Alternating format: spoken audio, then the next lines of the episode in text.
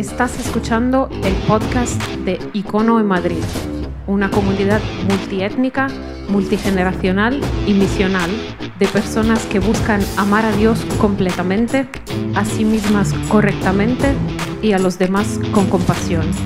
Este es el mensaje del domingo pasado.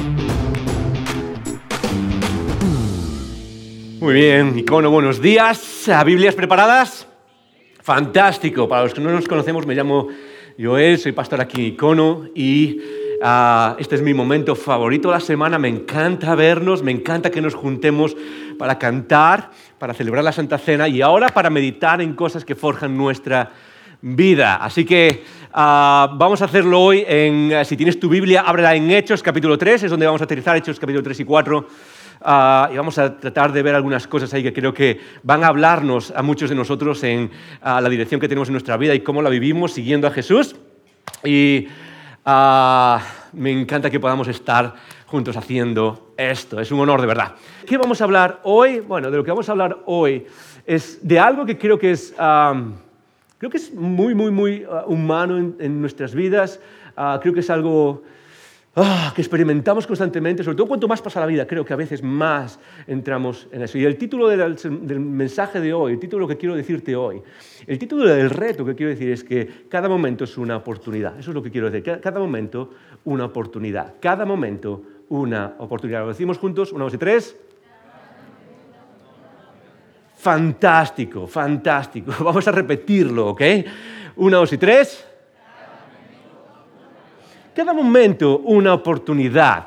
Ah, ¿Y eh, una oportunidad para qué? Eso es lo que vamos a responder hoy, lo que quiero responder en un segundo. Pero lo que se refiere a esto, a lo que se refiere a lo que quiero que hablemos hoy, es a una sensación, y es a, a la sensación de que nuestra vida es ordinaria, demasiado ordinaria. ¿Alguna vez has tenido esa sensación? ¿Alguna vez has vivido con esta pregunta? Creo que tenemos la pregunta, la podemos poner en pantalla, pero uh, es como que vivimos, no la tenemos, ¿verdad? Creo, a lo mejor. Uh, eso es, es la vida demasiado ordinaria.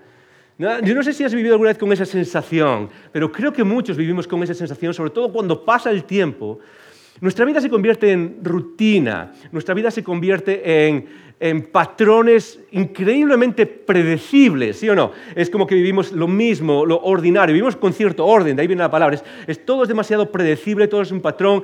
La vida se convierte básicamente en una lista de tareas que hacer. ¿Alguna vez te has sentido así? ¿Alguna vez has sentido que tu, vida es básicamente una lista de tareas? ¿Qué es lo que voy a hacer después? ¿Qué es lo que hago después? Incluso a veces no descansas, vamos a dormir, te acuestas, pero no podemos descansar porque ya estamos pensando en qué es lo que hay que hacer después de haber descansado, ¿verdad? Después de, es como, ah, tengo que hacer esto, tengo que hacer aquello, tengo que ir de compras. Y la, la vida es casi una lista ordinaria de tareas repetitivas que son tremendamente tediosas, ¿sí? Y te preguntas si en la vida hay algo más. ¿Es mi vida simplemente pura algo ordinario, no hay nada más en todo esto. Uh, y déjame empezar retándote algo, y es algo que creo que aplica a todos, incluso si no eres cristiano. Creo que puede servirte para meditar en cómo vivir la vida. Y es algo que leí hace años en uno de mis autores favoritos, se llama David Foster Wallace. David Foster Wallace era un autor uh, postmoderno, sus libros son complicados, densos, pero él tiene un pequeño libro, un pequeño mensaje, que es un, es un mensaje que dio a las personas que se graduaban en Kenyon College en el 2005. Y el libro o el mensaje que dio se llama Esto es agua, This is water. Y en ese mensaje básicamente le habla de diferentes cosas de la vida, de qué es lo que tenían que esperar esas personas, cuál, que, de estos chicos que están a punto de graduarse, qué esperar de la vida. Y él dice una cosa en ese mensaje que creo que es fundamental para nosotros. Y les dice, si quieres vivir una vida eh, con significado, una de las cosas más importantes que tienes que hacer es acostumbrarte al tedio de la vida. Porque la vida no pasa en cosas espectaculares, pasa en, en lo ordinario de la vida. ¿Sí o no? La vida al final pasa en la cola del supermercado, dice él. La, cola, eh, la, vida no pasa cuando, no sé, tienes un viaje espectacular. La vida no es... Esas son las excepciones a la vida. La vida realmente pasa en cuando te levantas, haces el café y te quitas las legañas de los ojos y, luego vas a trabajar al mismo trabajo donde vas a hacer exactamente lo mismo cada día y piensas en que tienes que hacer la compra y que tienes que lavar la ropa y que todas estas cosas que son exactamente igual. No has hecho tu cama por la mañana, tienes que hacerla después, vuelves, tienes que recoger la ropa, si tienes hijos tienes que eh, ir a buscar a tus hijos al colegio, tienes que volver, tienes que llevarlos a tareas extra, extraescolares o, o actividades deportivas. Todas estas una y otra vez, una y otra vez, día tras día, día tras día. Y en ese mensaje, en ese, en ese mensaje que les da, dice que básicamente el éxito de la vida consiste no en escribir una gran novela, que se puede, es algo importante. El éxito de la vida no consiste en hacer estas cosas espectaculares que todos estos chicos sueñan, ¿verdad? Cuando te gradúas de la universidad sueñas con que vas a cambiar el mundo. Sueñas con que vas a ser la persona que va a dejar una huella en este mundo que todo el mundo va a notar. Y él dice, ¿sabes? Es, es bueno perseguir esas cosas, pero la, clave para vivir una vida tolerable, una vida que podamos llevar adelante, consiste en acostumbrarse y poder vivir con el tedio de cada día. ¿Cómo lo hacemos nosotros? Sobre todo aquellos que seguimos a Jesús. Porque muchos de nosotros vivimos esa, idea igual, esa vida ordinaria, esa vida ah, eh, que es repetitiva. Y el problema no es que vivamos una vida ordinaria y repetitiva, si cargamos con esa sensación, ¿es esto todo lo que hay? ¿Es esto todo lo que hay? Y déjame decirte, y este es el reto para hoy, déjame decir que aquellos que seguimos a Jesús tenemos una promesa. Y es que hay mucho más que simplemente vivir esos, esas, esas ah, eh, repeticiones, esos patrones constantes, aunque sea sin cambiar esos patrones constantes. Esa es la paradoja de la fe cristiana y de aquello a lo que nos invita Jesús y nos invita Dios a través de su Espíritu en nuestro día a día. Es que hay mucho más en medio de los patrones repetitivos. Algunas personas, algunos de los que seguimos a Jesús aquí, y yo me incluyo en eso, vivimos muchas veces nuestra vida sin un sentido de propósito. ¿Sí? Te preguntas, ¿de qué va todo esto? Es como que no hay, no hay nada que nos esté empujando, no hay nada. Y es porque tendemos a ver nuestra vida solo con lo ordinario, pero no tendemos a ver lo extraordinario que Dios quiere hacer. Y lo extraordinario no es nada más en las escrituras y en lo que Jesús nos enseña. Lo extraordinario no es hacer cosas, wow, increíbles, viajes increíbles, no sé, tener experiencias como si buscamos todos hoy. Quiero tener esas experiencias increíbles.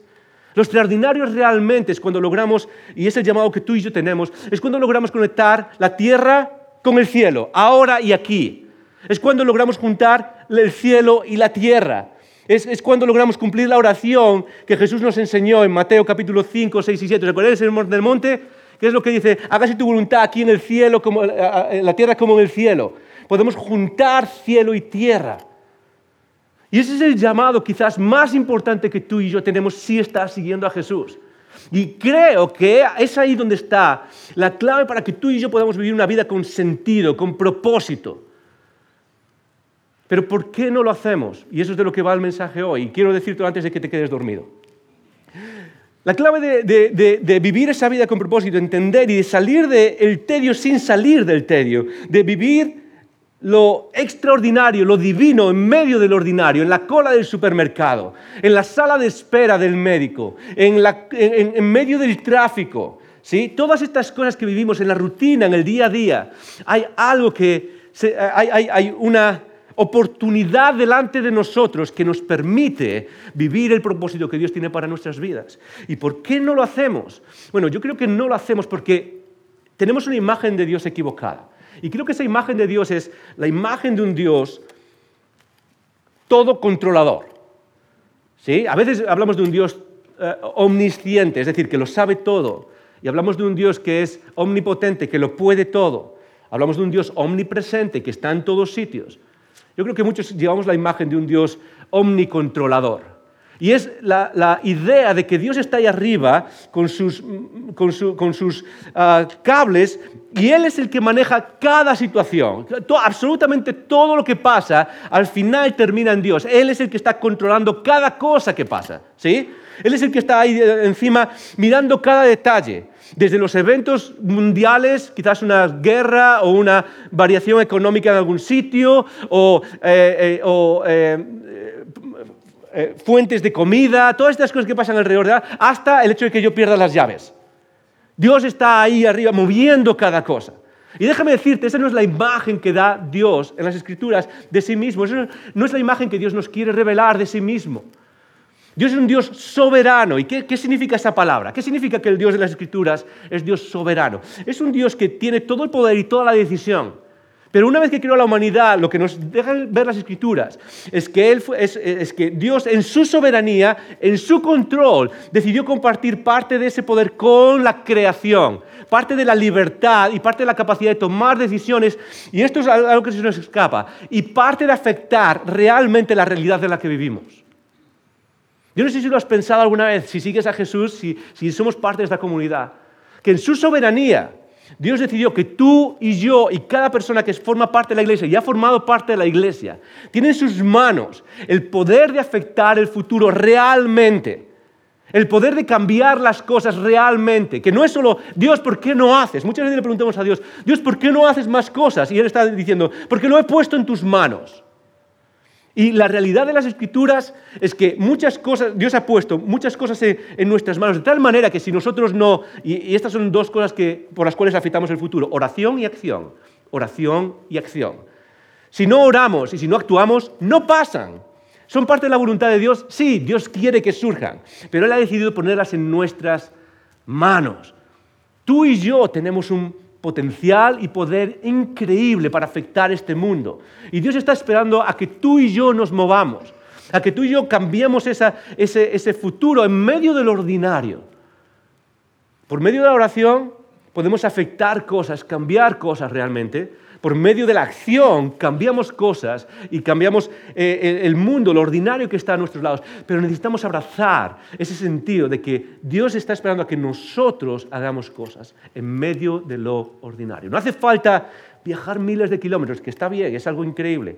Ir a un país ah, en desarrollo, está perfecto. Ir a otros lugares del mundo, fantástico. Pero en medio del ordinario Dios ha puesto en nuestras manos la oportunidad de, eh, la, frase de, este mensaje es de abrir la puerta a lo divino, abrir la puerta a otro mundo y traer lo extraordinario. Y eso afecta tanto a los demás como a nosotros. ¿Estás conmigo? Sí, eso es lo que vamos a ver hoy. Creo que es el ejemplo que nos da la experiencia que tuvo la iglesia en Hechos. El libro de Hechos está escrito por Lucas, ah, la misma persona que escribió el Evangelio de Lucas. Ah, él escribió los dos tomos y ah, la mayoría de los académicos estudiosos hoy en día consideran esos dos volúmenes, el, Evangelio de Lucas y Hechos, como obras maestras de la historia. Eh, son obras maestras de, de documentos históricos, por cómo está escrito, por la documentación que hay, por, ah, los datos que hay detrás, son obras maestras. Y lo que hace Lucas, por un lado, en el Evangelio de Lucas es narrar la vida de Jesús hasta que Él muere, resucita y asciende, y luego lo que hace es narrar la vida de la iglesia. Y hay dos cosas en el libro de Hechos que nos hablan a nosotros, que me hablan constantemente. Una es el avance de la iglesia a través del Espíritu Santo. Es a través de la dependencia del Espíritu Santo, de cómo Ah, simplemente nos ponemos en manos del Espíritu, ah, incluso aunque no entendamos la mecánica de cómo Él actúa en nuestras vidas, podemos decir, ok, estoy en tus manos, Espíritu Santo, y Él nos lleva hacia adelante, individualmente y como iglesia. Y piensa en eso, piensa cómo a lo largo de dos mil años, con todos los errores que la iglesia ha cometido, que han sido muchos y muy variados, ha habido cosas tremendamente increíbles que han reflejado el cielo en la tierra. Esa es una de esas cosas, cómo refleja el avance de la iglesia. La otra es cómo las personas entramos y actuamos. Nos habla de ti y de mí. ¿Sí? Eh, el libro de los Hechos no solo habla de esa iglesia antigua hace dos mil años, nos habla de cómo sigue siendo la iglesia a medida que avanza. El libro de los Hechos es un libro acerca de moverse, de movimiento. La iglesia que se queda en un sitio, y eso habla de nosotros también, la iglesia que permanece en un sitio, que está cómoda, la iglesia que no va, que no avanza, la iglesia que no se mueve hacia un futuro, no está siendo la iglesia llevada por el Espíritu Santo. En otras palabras, la iglesia que depende, que depende del Espíritu, la iglesia que está viva, es una iglesia que se mueve, que cambia, que no es igual que hace cinco años, que hace diez años. Ah, y es una iglesia que se mueve. ¿Por qué? Porque las personas que son parte de esa iglesia, tú y yo entendemos qué es lo que Dios ha puesto en nuestras manos. ¿Qué es lo que Dios ha puesto en nuestras vidas? No solo sentirme mejor, no solo ser mejor, no solo comportarme de otra manera, sino la, la, capacidad real de afectar este mundo, el futuro, los resultados de este mundo para reflejar la belleza de Cristo, para abrir esa ventana en la que todo el mundo pueda ver esa belleza. Tú estás ahí. Eso es parte de lo que Dios te ha dado. Eso es parte de lo que Dios te ha dado en esta semana. Mañana cuando te levantes y enciendes la cafetera o el té o lo que sea que tomes si no tomas ni café ni té. Cuando vas al trabajo, otra semana más. ¿Sí? Cuando, vas a, cuando vuelves a casa y comes o, comes en el trabajo. Todas esas cosas al final son parte de lo que Dios ha hecho para transformar cómo vemos. Y en Hechos, cómo, cómo vivimos. Y en Hechos 3 vemos un ejemplo de eso que creo que nos reta. Y es un ejemplo que pasa en el principio de la iglesia y al principio de la iglesia ah, Ah, hay, algunas cosas espectaculares que pasan, Hechos capítulo 2, viene el Espíritu Santo ¿sí? Eh, y se pone con lenguas de fuego y son esas cosas que hoy en día nos cuesta ver y creer porque vivimos en un mundo afectado por la ilustración y el naturalismo ilustrado, donde al final cualquier cosa que se vaya un poco a lo espiritual o al mundo es como, eso, eso suena un poco raro. Y lo entiendo, lo entiendo, ¿okay? incluso a aquellos que somos cristianos, a veces nos cuesta hablar del de, mundo espiritual y todas estas cosas porque vivimos en un mundo con una cultura tremendamente naturalista. Pero es parte de la visión de la vida que nos dan las Escrituras. Y en este momento, en eh, Hechos capítulo 3, ah, dice, dice esto. Dice, Pedro y Juan subían juntos al templo a la hora novena, la hora de la oración. Y era traído un hombre cojo de nacimiento, a quien ponían cada día a la puerta del templo, que se llamaba la Hermosa, para que pidiese limosna de los que entraban en el templo. Lo que nos está diciendo hasta ahora, lo que nos acaba de decir hasta ahora, es básicamente, es, aquí vienen dos personas que están viviendo una vida rutinaria y normal. Pedro y Juan lo que están haciendo es lo mismo que han hecho durante toda su vida, durante absolutamente toda su vida, es levantarse e ir al templo. Y es interesante porque dice que es a la hora de la novena. La hora novena es más o menos a las 3 de la tarde. Y a las 3 de la tarde lo que hay es, eh, Pedro y Juan no están asistiendo al templo, al templo judío donde se celebraban sacrificios, donde estaba el centro de la presencia de Dios. Pedro y Juan no están asistiendo al templo para los sacrificios. Ah, están asistiendo al templo a una hora específica que es después de los sacrificios para la oración, para el momento de la oración. Es, asistir a la oración. Y ellos están asistiendo al templo para la hora de la oración como lo hacen cada día, como lo hacen en cada momento. y mientras van y mientras entran, Van por la Puerta de la Hermosa, una puerta muy famosa, historiadores hablan de esa puerta eh, hermosa, era enorme, no era una puerta pequeña, era con ah, eh, eh, columnas corintas, ¿sí? para los que les gustan las arquitecturas, algo monumental.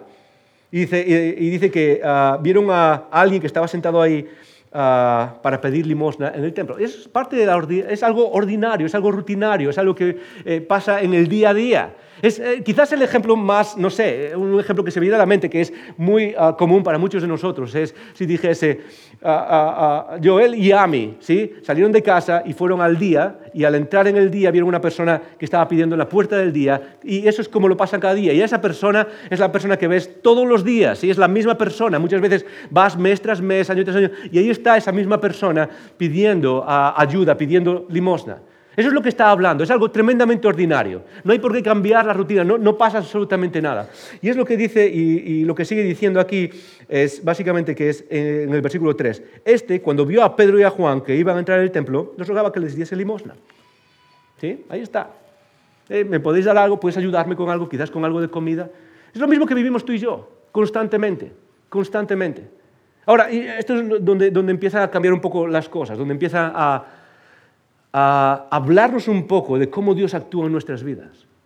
Porque en medio de situaciones ordinarias como esa, quizás es ir a la compra, vas al día, vas al Mercadona, entras como siempre, como otro día cualquiera, y de repente ves a alguien pidiendo, o quizás no es eso, quizás es vas a la universidad, como cualquier día, ves a la misma persona en la parada del autobús, ah, quizás un día tiene una cara más larga, está, hay algo más, ves en su expresión a alguien más triste, ah, quizás es ir al trabajo, y ves en las máquinas de al lado de las que tú trabajas a alguien, a ese compañero que has visto día tras día, mes tras mes, y ah, hoy tiene un tono distinto en su cuerpo, tiene un tono distinto, una expresión distinta de ah, no, es igual, algo está mal, hay algún problema, y quizás incluso te lo cuenta, ¿sí? Hey, la verdad es que tengo un problema en casa.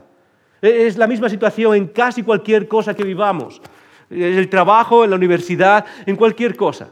Y cuando se nos presenta esa situación tenemos dos opciones.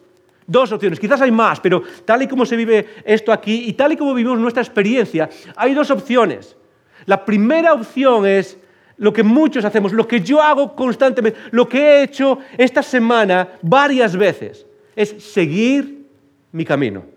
Es seguir la rutina que ha estado haciendo día tras día, seguir el tedio del que hablaba al principio, seguir en la cola del supermercado, seguir trabajando, haciendo mi trabajo, quizás en las máquinas, en la fábrica en la que trabajo, o en la nave industrial, o quizás seguir en la oficina, seguir estudiando, seguir tomando el, refresco con mis amigos en la universidad, es seguir mi camino. Eso pudieron haberlo hecho Pablo, eh, perdón, Pedro y Juan. ¿Sí o no?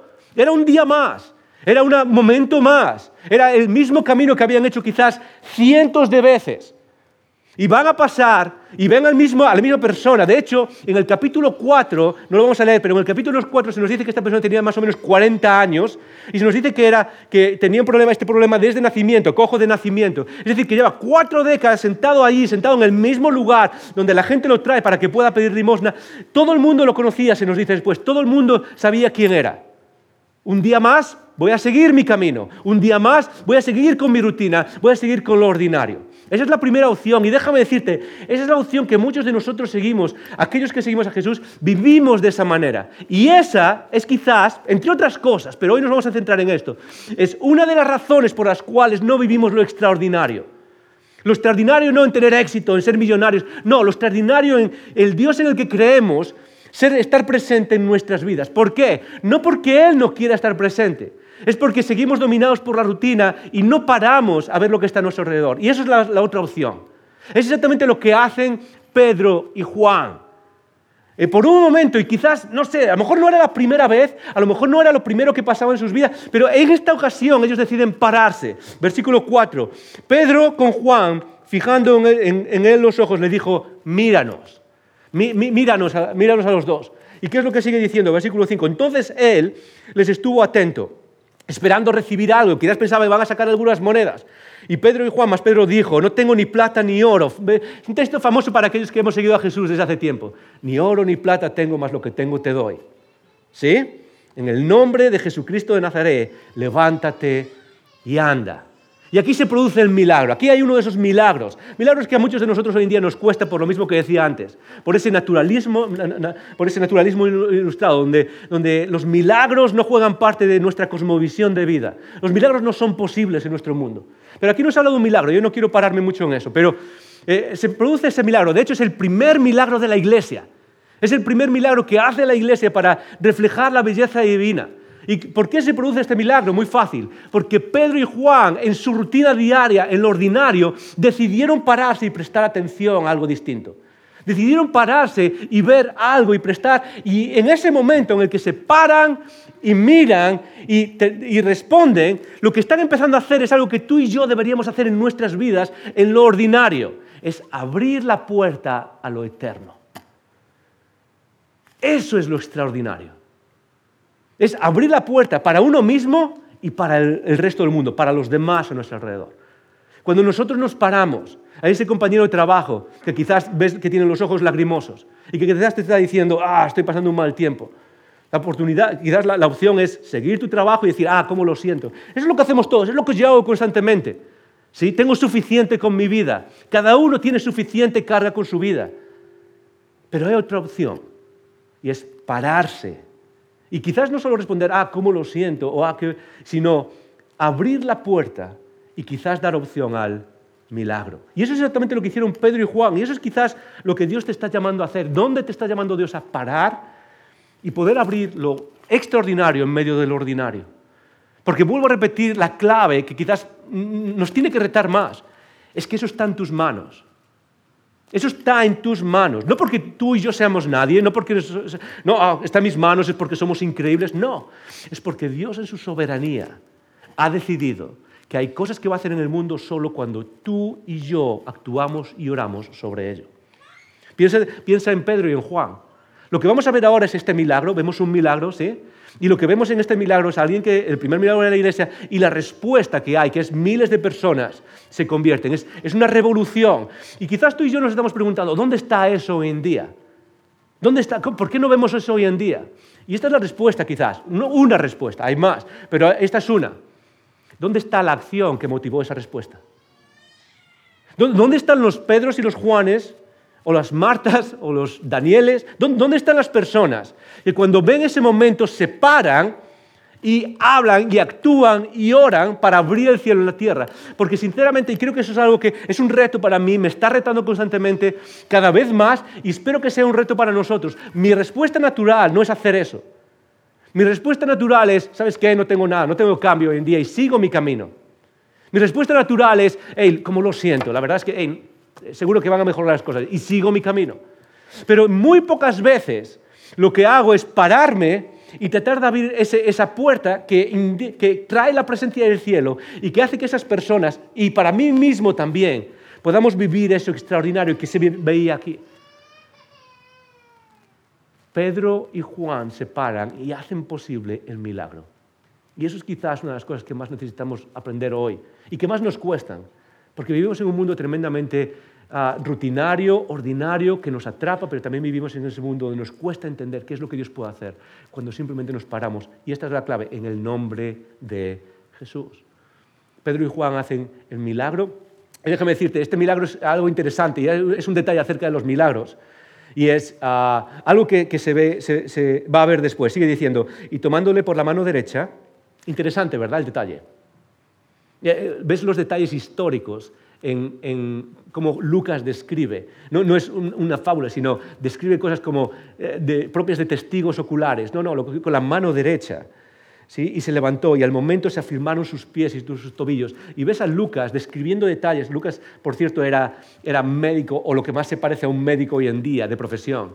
Y seguramente cuando le cuentan las cosas, él puede ver, percibir los detalles de cómo las piernas que llevaban años sin funcionar, que no tienen fuerza, como las piernas de los astronautas cuando han pasado mucho tiempo en la Estación Espacial Internacional y vuelven a la Tierra y tienen que llevarlos en silla de ruedas porque no, han perdido masa muscular, pues imagínate eso toda la vida. Y creo que eh, Lucas puede ver esos detalles y, cómo, cómo, cobran fuerza, y los detalles del versículo 7, y se le afirmaron los pies y los tobillos, y saltando se puso en pie y anduvo, y entró con ellos en el templo, y vuelve a repetirlo otra vez, andando y saltando, lo repite una y otra vez, porque no se trata de que esto fue un milagro de... Ah, me levanto y sigo débil. No, es un milagro completo. Esta persona se levanta. Esta persona hace, eh, eh, eh, viene saltando y viene andando con ellos. y, me encanta cómo lo expresa la, imagen, los detalles que hay, en cómo esta persona se recuperó. Quizás te estás preguntando, ¿hace Dios estos milagros hoy en día? y la respuesta es sí, sí hace estos milagros. No tiene por qué hacerlos y quizás no son tan comunes. Ah, y no es parte del mensaje de hoy ponernos a hablar de por qué Dios nos hace, hablaremos de eso en otra ocasión. Pero simplemente déjame decirte, Dios es el mismo que sigue haciendo estas mismas cosas. Quizás no lo hace ah, como muchas veces nos gustaría, eh, Dios, tienes que hacer esto. Pero Él sigue actuando en nuestras vidas, Él sigue siendo el Dios de salvación, como nos dice. Y el versículo 9 ah, dice, y todo el pueblo lo vio andar, y todo el pueblo lo veía andar y le reconocían que era el que se sentaba a pedir limosna a la puerta del templo. Este es un detalle importante en el texto. Es un detalle porque nos ayuda a entender cómo funciona la fe y cómo se, extendió la fe. Ah, un detalle muy importante tanto de la vida de Jesús como de la narrativa que nos da aquí acerca de los milagros en hechos, es que son milagros, y esto es interesante, esto es muy importante, son milagros públicos. Todas las cosas, todos los milagros que pasan son milagros delante de varios testigos, a veces de decenas de testigos, sino cientos. Son milagros públicos. Algo interesante acerca de, no sé a cuántos les gusta la magia y los trucos de magia. ¿A alguien le gusta la magia y los trucos de magia? ¿A alguien ve por ahí? Ok, algunas personas, vemos algunos. Uh, ok, aquí también.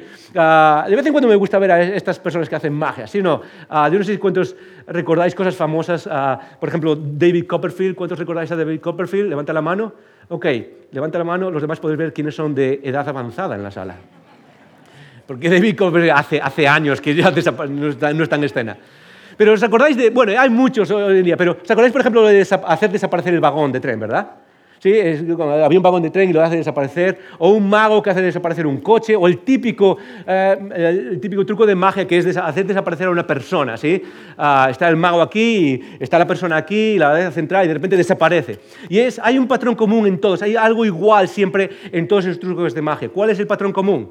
Siempre que cubren el, el elemento antes de que desaparezca, ¿sí o no? Siempre, eso pasa en todos, ¿ok? Voy a hacer desaparecer algo encima de la mesa y ¿qué es lo que hago? Saco el trocito de tela, lo cubro y ahora desaparece, ¿sí o no? Y es interesante porque el cubrir algo para hacer el truco de magia, ¿qué es lo que te da a entender? Te da a entender, aquí está pasando algo más, no es magia, ¿sí? Si, de verdad pudieses hacer desaparecer a alguien, es como, ¿veis? La persona está aquí, la persona está aquí, desapareció. No hace falta cubrir a nadie, ¿sí? Aquí está el, coche, aquí está, está aquí, ¿eh? va a desaparecer, va a desaparecer, desapareció. Pero cuando se cubre, cuando no es algo público, te da a entender, aquí está pasando algo más. Y esto es interesante cómo funcionan los milagros en las escrituras, porque hay algo, hay ese patrón distinto acerca de muchas veces otros milagros que suelen ocurrir en lugares eh, apartados. ¿sí? Es una persona que vio algo en algún lugar recóndito, en alguna esquina. Es, siempre ese, ese grupo minoritario, quizás dos personas, que, siempre es, no, pasó algo allí y, estaba en un lugar, de, eh, siempre es algo así. En las escrituras podemos ver eh, cómo estos milagros pasan a la luz del día, en presencia de personas, a las 3 de la tarde, y todo el mundo puede verlo. Todo el mundo puede conocer a una persona, todo el mundo ve a esta persona que conoció hace décadas, la ven, sabe perfectamente que es una persona que estaba, estaba realmente eh, eh, coja, realmente impedida, y ahora de repente ven a una persona que, que está caminando y está saltando. Y eso es algo que nos ayuda a entender cómo funciona el Evangelio y cómo funciona la fe y la revelación de la fe en nuestros días. No es algo que pasó en un lugar escondido, es algo que pasó a nivel público. Igual que la resurrección de Jesús, 1 Corintios, ah, capítulo 15. Cuando Jesús resucitó, ¿qué es lo que pasó? Eh, cientos de personas vieron a Jesús, tuvieron la experiencia de ver a Jesús resucitado.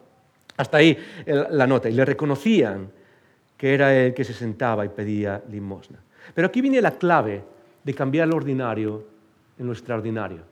Y es la obsesión que Pedro y Juan, sobre todo Pedro, tiene con esta frase que hemos leído, es el nombre de Jesús. El nombre de Jesús. El nombre de Jesús. Pablo, eh, Pedro, una vez que, pasa este milagro, en público la gente empieza a venir y ahora va a explicar qué es lo que está pasando. Y va a explicar qué es lo que ah, ah, acaba de pasar y dice, ¿por qué os maravilláis de esto? ¿Por, qué, os asombráis de lo que acaba de pasar? Y básicamente lo que dice en, en 3.16, dice, por la fe en su nombre, en el nombre de Jesús, a este que vosotros veis y conocéis, y ahí está otra vez, lo resalta, es, vosotros le veis y vosotros le conocéis, sabéis quién es, pues a este le ha confirmado su nombre y la fe que es por él ha dado a este sanidad en presencia de todos vosotros. Ahora, no se trata solo de hacer cosas buenas por los demás, eso es importante. Lo extraordinario en medio de lo ordinario no se trata solo de pararnos, sino que hay un detalle más, un detalle importante.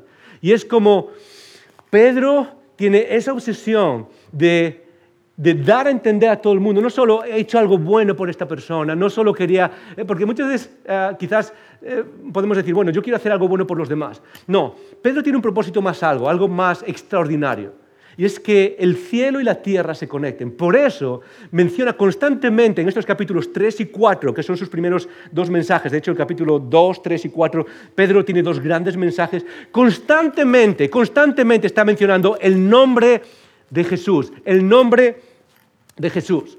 Ah, de hecho, en, en, el capítulo 4, versículo 10, dice esto, y me encanta la frase como dice, que quede claro a todos vosotros.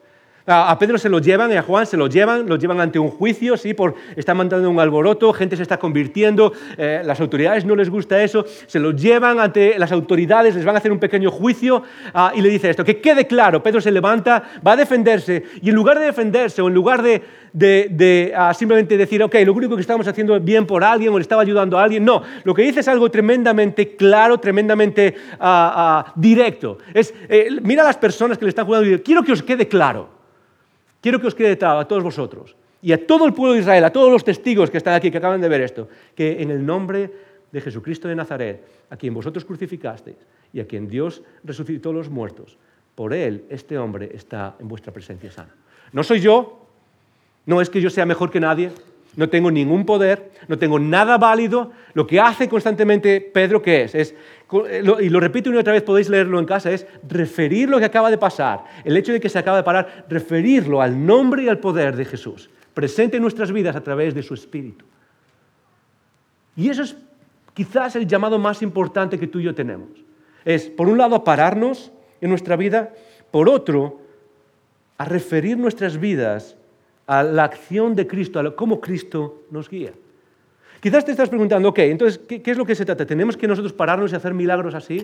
Quizás no, es... Eh, quizás no necesitamos pararnos y decir, solo me voy a parar si puedo hacer un milagro así, si puedo hacer que alguien que tiene un problema físico pueda ser sano. De hecho, eso es algo que nos para muchas veces. ¿Alguna vez te has preguntado, hey, quizás en el nombre de Jesús pueda hacer esto? Y quizás muchos lo habéis experimentado, pero para muchos otros es algo que te bloquea, porque la pregunta es obviamente, ¿y qué pasa si no, si no sucede nada? Voy a orar por esta persona y si no sucede, y quizás Dios nos está llamando a ser personas que manifiestan milagros de esa manera. Pero quizás nos está llamando a otro tipo de milagros, donde personas encuentran la sanidad, la, salvación, de la misma manera que esta persona. Quizás lo que te está diciendo es, párate con ese compañero de trabajo que en algún momento te dijo, ¿sabes qué? Me siento solo en la vida. Y quizás lo que puedes hacer es, en ese comentario, decir, sí, ya, lo siento mucho, la respuesta típica que todos tenemos. Pero quizás en ese momento puedes decir, ¿sabes qué? Soy parte de un grupo en esta iglesia y tratamos de vivir en comunidad y caminar juntos. Y a, lo mejor, a lo mejor puede ser parte de lo que te ayude con eso. Quizás es un vecino, un día te cruzas con ese vecino en el ascensor, en las escaleras o en, la, acera de enfrente y te cruzas con ese vecino y ese vecino tiene un comentario, es el comentario que muchos vivimos hoy en día, es el comentario en el que vivimos, sobre todo si tienes hijos, es, llega a casa por la tarde, son las 7, son las 8 y es, estoy cansada, estoy cansado, ¿sí o no? Ahí vivimos todos hoy en día. Y tú dices, sí, yo también, es lo, que solemos decir, ¿verdad? Somos personas que se nos da muy mal conversar, porque normalmente lo que hacemos es, cuando alguien nos dice algo, nosotros vamos a nuestra experiencia. Estoy cansado, yo también, en lugar de prestar y validar lo que nos ha dicho la otra persona. Y quizás lo que te está diciendo Dios no es a que digas, yo también he tenido un mal día. Quizás Dios está diciendo, ok, aquí está la oportunidad de abrir el cielo en la tierra, párate un segundo y di, ah, cuéntame más. ¿Sabes qué? No te preocupes, hoy yo voy a hacer cena, voy a hacer más cena, yo te llevo la cena. Y quizás sí es cierto, tu vida y mi vida están llenas de cosas. Tu vida y mi vida estamos como, ya no puedo más. Pero quizás Dios lo que nos está diciendo es, sí, el camino de poder abrir la eternidad aquí y ahora y de vivir esta vida con propósito en Cristo Jesús está delante de ti. Tú puedes cambiar el futuro. Tú puedes vivir eso que precisamente estás buscando en Cristo. Y es lo extraordinario. Y quizás puedes decirle a una persona, no te preocupes, yo me ocupo de esto. Quizás es a un familiar o a alguien más cercano quizás, y que te dice, ¿sabes qué? Llevo una semana de locos, sobre todo con los niños pequeños, es una semana de locos. Y quizás te puedes parar y decir, ok, no ¿sabes qué? Hoy me quedo yo con tus pequeños un par de horas. Ahora, no vale salir de aquí, todos los que tenéis hijos, ahora decir a los demás, no puedo más con mis hijos, ¿ok? Vas a buscar a alguien que no tiene hijos, hey, ¿sabes qué? Es la clave. Pero ¿qué tal si nos paramos y vivimos el milagro de vivir lo extraordinario en medio de esas cosas ordinarias? Ese, es el milagro también que quizás tú y yo podemos practicar en nuestras vidas. Es el milagro que transforma la ordinaria y la rutina de la vida en algo tremendamente extraordinario. ¿Qué tal si ahora al salir? Ejemplo, ¿qué tal si ahora? Una de las cosas que más me gusta acerca de Icono y que más me lo dice la gente es que uh, Icono es tremendamente hospitalaria. Lo dice todo el mundo, es como, me encanta. Ok, vamos a hacer la práctica. ¿Qué tal si en lugar de que cuando, cuando terminemos aquí te levantas y hablas con la gente que conoces? Ese, es el, el sigo mi camino, sigo mi rutina. ¿Qué tal si no te vas de aquí hoy sin saludar a alguien que no conoces? Eso es pararse, eso es meterse en algo que es como, ah, podría seguir mi camino, pero voy a, voy a hacer algo distinto hoy. Y sí, la otra persona quizás te diga, sé por qué lo estás haciendo, lo acaba de decir el pastor. Pero no importa. ¿Por qué? Porque Dios ha puesto en tus manos el potencial de cambiar el futuro y quizás es lo que necesitamos hacer. Es como lo dice eh, Pedro aquí, como lo hace Pedro y Juan. Se paran, cambian el futuro y todo. No hay ningún sitio que nos diga que Dios le, Dios le dijo, y tienes que pararte ahora mismo. No hay ningún sitio pero cambiaron el futuro del mundo. ¿Por qué? Porque decidieron en su rutina ordinaria pararse y mirar hacia el futuro. Tres cosas que quiero compartir para terminar. ¿Cómo hacemos eso entonces? ¿Cómo hacemos eso? Tres cosas y termino con eso. La primera cosa que podemos hacer tú y yo eh, para, para poder vivir esas vidas que rompen lo ordinario, en medio de ese ordinario, que logran traer lo extraordinario, tres cosas que necesitamos hacer, que creo que están en esta historia. La primera es, es algo fundamental en nuestras vidas, es satúrate de Cristo, saturarnos de Cristo, empaparnos de Cristo. Sabes, muchas veces yo creo que a muchos de nosotros nos cuesta reaccionar con esa eh, eh, de la misma manera que lo hizo Pedro y Juan. ¿Qué quiere decir esto? Quiere decir que Pedro y Juan podrían haber hecho lo que tú y yo hacemos. ¿Por qué estás ayudando a esa persona? Eh, quizás la persona a la que le has ofrecido llevar la cena te dice, oye, ¿por qué haces esto? Suele pasar, oye, ¿por qué estás haciendo esto? Y la respuesta natural, la respuesta que normalmente solemos hacer, ¿cuál es? Suele decir, ah, porque quiero ayudarte, simplemente. ¿Sí? Porque quiero, ah, quiero ayudarte. Y es una buena respuesta, está perfectamente. Pero no es la respuesta de Pedro y de Juan. ¿Cuál es la respuesta de Pedro y de Juan? ¿Y por qué haces esto? Es porque Jesús me está invitando a hacerlo por ti. Esa es la respuesta. ¿Y por qué hacen Pedro? ¿Por qué responden de esa manera? ¿Por qué Pedro está obsesionado en responder? ¿Y por qué estáis haciendo esto? Es por el nombre de Jesús, es por el nombre de Jesús, es por el nombre de Jesús. ¿Por qué está empeñado en hacer eso, incluso a riesgo propio? Él no sabe que va a salir bien del juicio.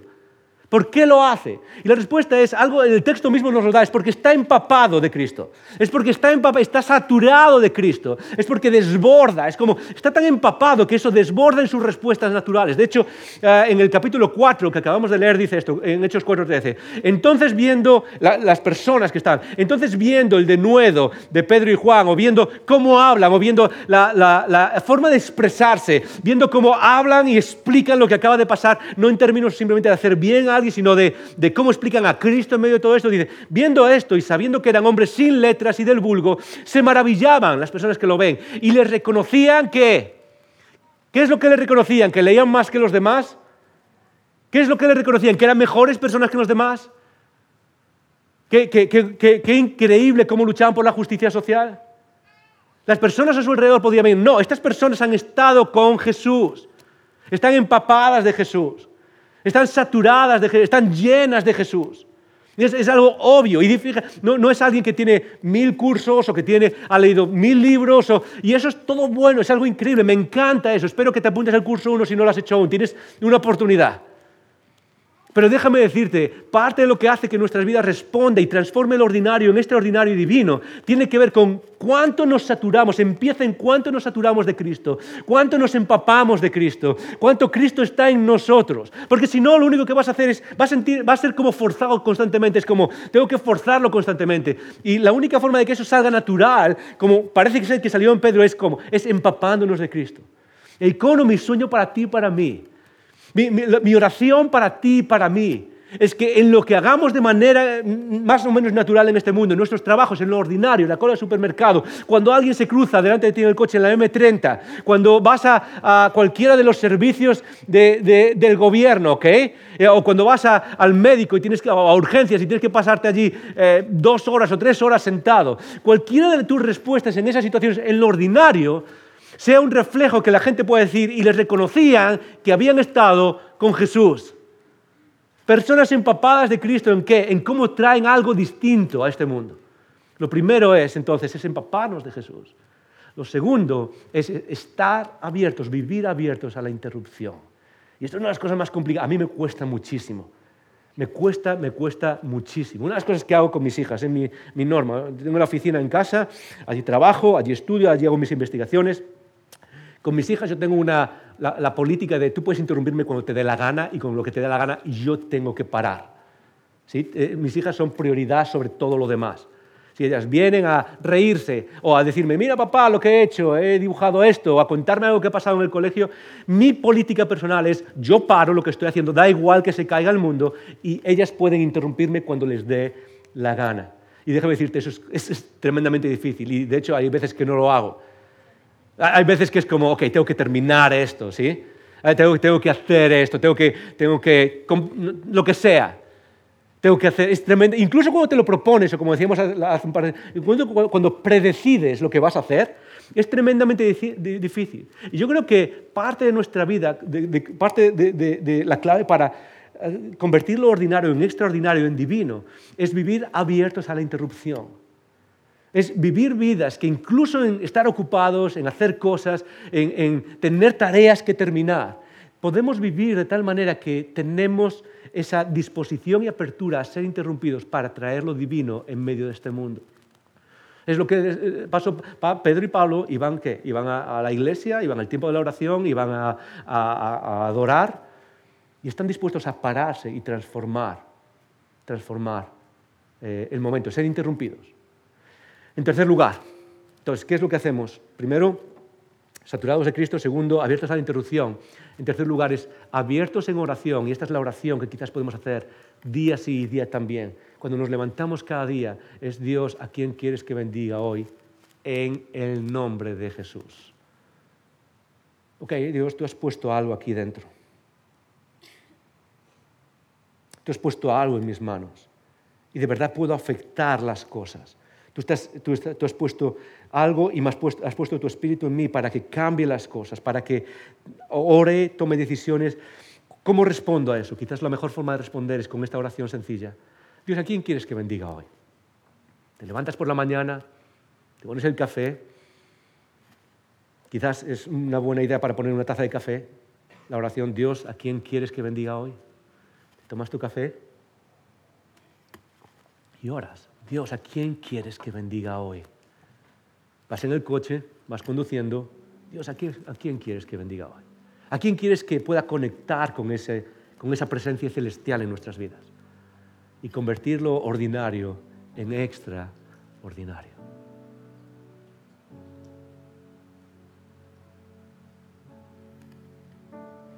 Todos nosotros vivimos en algún momento o en otro con esa sensación de que la vida es demasiado rutinaria, demasiado ordinaria. Y uno de los errores que cometemos, uno de esos errores que cometemos es tratar de manufacturar experiencias que nos quiten de ese, momento, tratar de manufacturar experiencias, ah, incluso a costes económicos desorbitados, pedir créditos para ir de vacaciones, ah, endeudarnos para comprar cosas que no necesitamos. Necesitamos manufacturar esas experiencias que nos saquen del ordinario. Y yo creo que aquellos que seguimos a Jesús tenemos una invitación distinta. Y cuando tienes una invitación distinta. Y es la invitación a poder practicar eso extraordinario, ese propósito de vida en cada momento.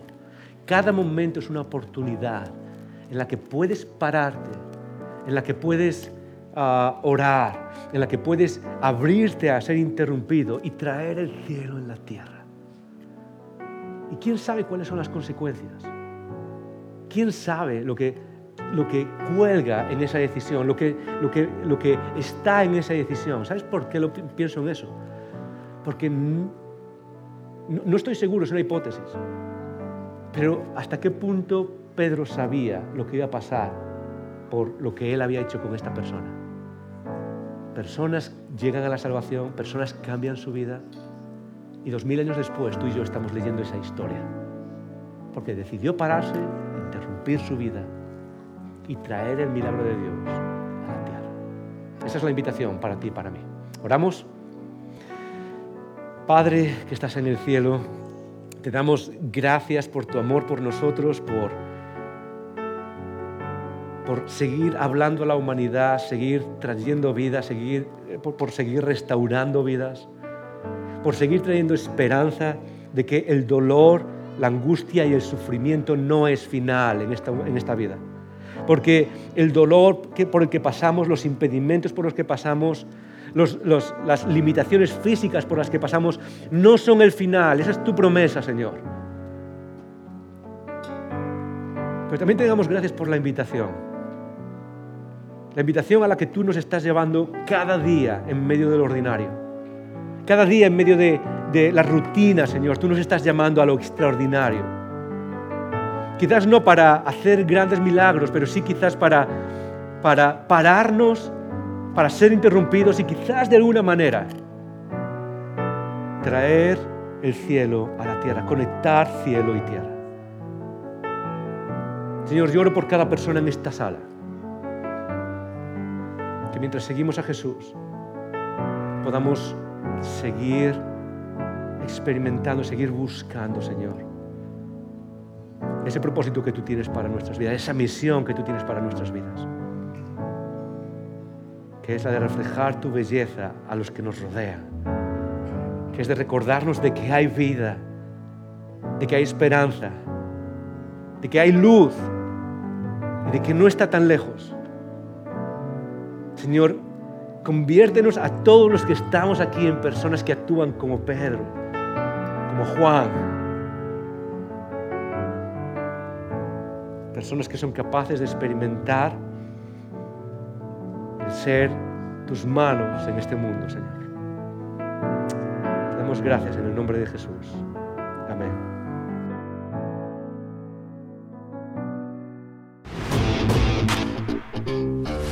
Gracias por escuchar estos recursos. Esperamos que te haya retado y motivado a vivir arriba, adentro y afuera. Recuerda que para conversar sobre estas ideas puedes participar en un icono grupo. Pásate por nuestra página web y encuentra más información. icono.online.